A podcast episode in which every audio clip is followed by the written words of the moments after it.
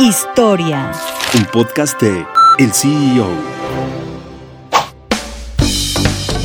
El presidente López Obrador pidió a la Agencia Federal de Aviación Civil recortar la tarifa de uso de aeropuerto en por lo menos un 10%, provocando pérdidas de millones de pesos a los principales grupos aeroportuarios de México. Uno de ellos, Grupo Aeroportuario del Pacífico, que tiene a Laura Díez Barroso Azcárraga como principal accionista. ¿Quién es ella?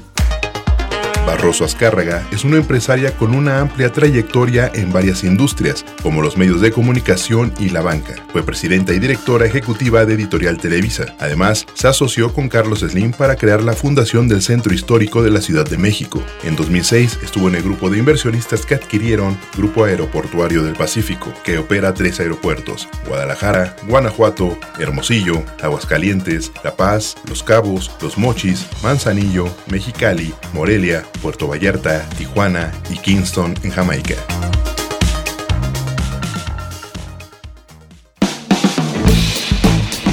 Mantente en el mercado con las noticias más importantes de la tecnología y los negocios, escuchando y compartiendo todos nuestros podcasts en el CEO.com, en arroba el CEO-en Twitter y el CEO en Instagram.